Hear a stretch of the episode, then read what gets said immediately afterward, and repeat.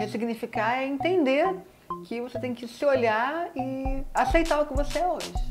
Foram 20 anos sofrendo com síndrome de pânico dentro de uma relação da qual eu não conseguia sair.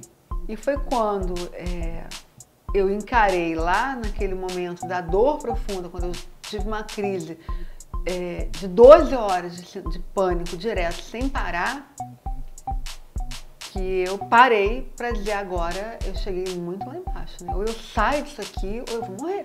Depois da perda de visão fugaz, depois das dificuldades, depois das dores recentes, eu fui entendendo que isso lá atrás me trouxe aonde eu estou hoje. E onde eu estou hoje? A minha convidada dessa semana é jornalista, tem 55 anos e 5 anos atrás uma série de fatos, uma série de acontecimentos acabou dando uma sacudida nela, que fez repensar toda a trajetória, fez repensar o significado do envelhecimento para a mulher e deu aquela vontade louca de ressignificar a própria existência. Você vai curtir esse papo. Quem chega junto nessa semana é Eloá Dias. Querida, prazer te receber. Obrigada. Eloá, conta pra gente que, que sacudida foi essa que cinco anos atrás, aos 50 anos, te fez questionar tudo isso, questionar o que estava por vir, questionar o que já tinha sido. A gente está chegando tão junto, né, que já abriu falando da minha idade. Olha, que, olha como é que as coisas mudaram, né? Não é um tabu para você. Não, de jeito nenhum, nem para mim, nem para muitas mulheres hoje, que né? Bom. Que já mostra o início do, do, do nosso papo, é isso, né? Ressignificar é entender que você tem que se olhar e aceitar o que você é hoje. E hoje eu sou uma mulher que teve quatro filhos, e agora ganhou uma filha de presente, que é uma neta, que é uma filha. E a vida deu aquela guinada, porque era muita novidade, eram muitas coisas acontecendo ao mesmo tempo e eu precisava continuar vivendo. Ela é mãe do Dado, de 34, do Zé Vitor, de 29, da Lulu, que tem 25, e do David, de 22. E Davi, a de 22. Davi, falei David, né? A, a, neta é a Maria Eduarda, que tem três aninhos. Vai fazer quatro. Ela vai fazer quatro. É. Está quase no quarto. Ela mesmo já fala quatro, vovó.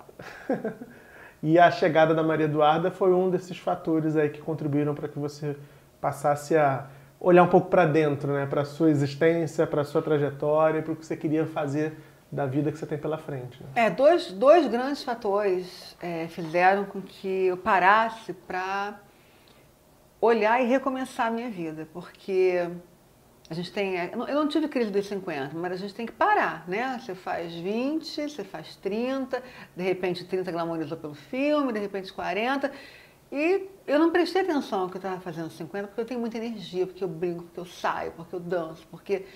Não estava preocupado com a idade, estou muito bem, obrigada para mim. Mas de repente eu tive que parar e falar: caraca, agora com 50 e tal, que não era mais só 50, já era mais de 50, porque 50 é bonitinho, mas mais de 50 já está quase nos 60, então depois a coisa vai só crescendo, né? E nesse momento, a minha filha, ela tem um retardo mental, ela é uma, é especial, é uma jovem especial, e ela ficou grávida. E, e o meu casamento naquela época, um casamento que era um casamento para mim de, assim, de conto de fadas, para nós, né? Vivíamos muito bem, casamos muito apaixonados, foi tudo muito lindo. De repente, esse casamento maravilhoso começou a dar defeito, antes da minha filha ficar grávida, não teve nada a ver com a gravidez dela. Ele dando defeito, a minha filha grávida e eu no meio. Deu tilt.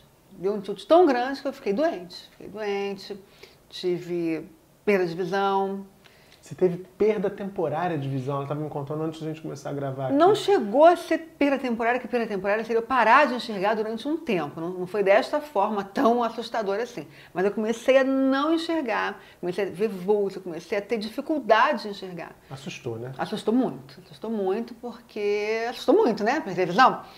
É... E aí eu descobri que foi um presente de Deus para eu olhar para dentro. Quando eu começo a ter dificuldade de enxergar, quando eu começo a achar que estou perdendo a visão e vou para minha oftalma maravilhosa, posso mandar beijo para ela? Claro. Para a Lilian, querida, maravilhosa. É... E ela começa a fazer 300 exames, mas muito, me virou de cabeça para baixo, neurologista, oftalmo, é, sangue, tudo que você possa imaginar foi feito. E no final ela fala, graças a Deus, é... você não tem nada. Você não tem nada. Falei, como não tem nada? Não estou vendo direito? O que você tem é necessidade de parar. E foi aí que eu parei. porque a minha visão, é essa, essa perda, aí ela chamou de perda de visão fugaz, né? Que era uma coisa assim muito. Ali naquele. um período. Isso, era um lapso de visão, assim, tchum, É, falhou. isso veio para eu parar e entender que eu tinha que olhar. Para quem? Para mim. Enxergar. Você sabe que quando a gente começou a conversar, eu soube da história da Eloá pelo Thiago, que é diretor do programa, enfim, é, a história da Eloá é muito bacana e eu acho que ela é muito inspiradora para mulheres que estão vivenciando essa fase madura, mas eu acho que ela é muito inspiradora também para jovens. E te ouvindo falar agora, Eloá, eu fico pensando assim, de fato, até pelo estilo de vida que a gente leva hoje em dia, a gente não se olha, a gente não se percebe, a gente não uhum. se dá conta. Todo mundo fala assim, né? Ah, o tempo está passando muito rápido. Você notou que já foi carnaval ontem, já estamos quase na, na, festa junina. Sim. E, mas ninguém para e fala assim, cara, o que, que eu estou fazendo com esse intervalo entre uma coisa e outra? E é muito assustador, né? É, te ouvir e perceber que assim, às vezes é lá na frente e num sinal tão extremo do próprio organismo que a gente precisa parar e falar, cara, se olha, se percebe que a coisa tá. O taxímetro não para de rodar, né? Tá rodando, né? É porque na verdade não começou ali, né? Aí eu comecei a olhar, aí, aí, aí se é para olhar, vamos olhar mesmo, né? Não dá para brincar de olhar numa situação como essa. Aí eu fui olhar toda a minha vida lá atrás. Aí comecei, eu precisei começar a olhar, porque é, eu vivi antes, eu tive uma vida antes desse casamento, tive uma vida antes da minha neta nascer, não é? Então tudo. Sim. E aí fui olhando, dando ré mesmo, porque o bacana é você poder parar e olhar, se olhar de, de forma desnudada e olhar de verdade, sem medo. E lá atrás, lá onde você achar que tem que ir, se é na frente, eu, eu achei que eu tinha que olhar lá atrás. E foi o que eu fui fazer. Então eu fui olhar lá aquela menina que com, sei lá, sete anos, eu acho, cinco para sete, meu pai é, foi de lado político, né? É um, é um médico, professor da OMS, né? agência da ONU, né? Organização Mundial da Saúde é, foi ativista político lá atrás, ele, Paulo Aberto, né, que Arthur da Tava, meio no calabouço, aquelas histórias todas. E de repente, né, na época da ditadura, ele teve que dar um tempo na Venezuela. E nós ficamos, eu e minha mãe, né, com meus irmãos em casa, e um dia, eu não lembro bem quem foi o parente, é até bom esquecer, né? É, ele chegou em casa com sacolas de comida e falou, estou trazendo, mas vocês deveriam mesmo era passar fome. Então ali começou é, a crescer em mim uma coisa assim do medo e dos abusos, que vieram vários depois desse. Que são abuso, né? Você não leva a comida, se você leva, você leva com amor. Levar e falar um troço desse, falou na minha frente, porque eu ouvi, ninguém me contou. E quando eu fui rebobinando a minha fita do não enxergar e do precisar é, olhar melhor para o que estava acontecendo na minha vida no hoje, que eu fui lá atrás buscar, que me trouxe até aqui até onde é, eu comecei a não querer enxergar uma série de coisas. Aí passei por um, por um casamento, né, também muito abusivo, também com muita, muita agressividade, com muita violência. É, 20 anos vivendo essa história. Veio uma síndrome de pânico, não é brincadeira, não é frescura de mulher que não tem o que fazer. Não é doença de rico. Não é doença de rico, porque eu não sou rica ainda é, ainda tem chance, né? Claro. Só com 55, ainda tem 30 anos para fazer muita coisa, ainda dá tempo, né? É. E, e aí fui entendendo que eu precisava realmente me desnudar completamente para resgatar tudo que já havia acontecido e ir me curando. O que aconteceu hoje, há quatro, apenas quatro anos atrás, tem a ver com tudo isso que eu vim vivendo de história. Foram 20 anos sofrendo com síndrome de pânico dentro de uma relação da qual eu não conseguia sair.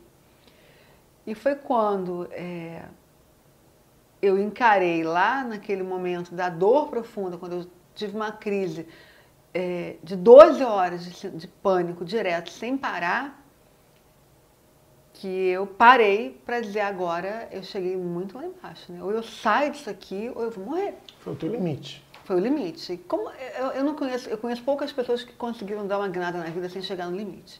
Eu acho que a maior, a maior parte de nós, aqui nesse planeta, essa terra aqui de seres humanos, a gente só dá mesmo uma grande guinada quando chega no limite. Foi meu limite. Né? Foi quando eu fiquei absolutamente sem, achando que não estava respirando, sentindo tudo aquilo que a gente sente quando tem uma crise de pânico. Fiquei 10 anos, 15 anos sem entrar no metrô.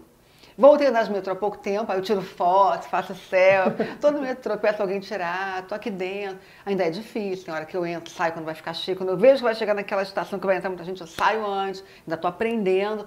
Mas encarar, portanto, enxergar tudo isso, é a forma que está fazendo com que eu consiga me salvar e me ressignificar. Porque enquanto eu não enxerguei, enquanto eu não vi, enquanto eu fiz de conta, não é nem fazer de conta, enquanto eu não é, tive mecanismos também para enxergar tudo isso, houve todo esse sofrimento, dessa dor e Porque te ouvindo aqui eu fico pensando que às vezes a gente finge que não está vendo, né? Não é nem que a gente não enxergue. Talvez lidar com aquilo que está acontecendo e que a gente tem lá no fundo consciência do que está acontecendo e do quão grave pode ser aquilo que está acontecendo, seja insuportável. Então talvez a gente finge assim, ai não, não, não vou olhar para Melhor isso, não, não ver, não, melhor isso não ver. Rola isso, né? É engraçado que nesses momentos das descobertas, quando eu comecei a ressurgir, renascer, e é, eu lembrei de coisas que eu ouvi da minha mãe quando eu era um bebê. A minha mãe também foi uma mulher que foi muito abusada, porque o pai dela era assessor político, sei lá, alguma coisa assim de. Carlos Prestes, era assessor de Prestes. E numa época também onde coisas aconteciam. Minha mãe me contou coisas horríveis, né? Que ela via arrancarem unha do, do pai dela, do, do povo que estava lá em reunião no quintal da casa e tinha que fugir. Aquilo, aquela história que todo mundo conhece, não preciso repetir aqui. E, e era, uma, era, era a única mulher de sete homens.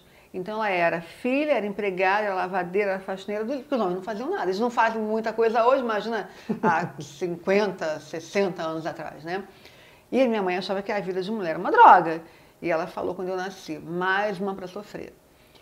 Então, essas coisas que foram me marcando e que marcaram a trajetória dessa, dessas mulheres da minha família, foram me fazendo não querer enxergar. Hoje eu sei disso. Depois da perda de visão fugaz, depois das dificuldades, depois das dores recentes, eu fui entendendo que isso lá atrás me trouxe aonde eu estou hoje. E onde eu estou hoje? Onde você está hoje?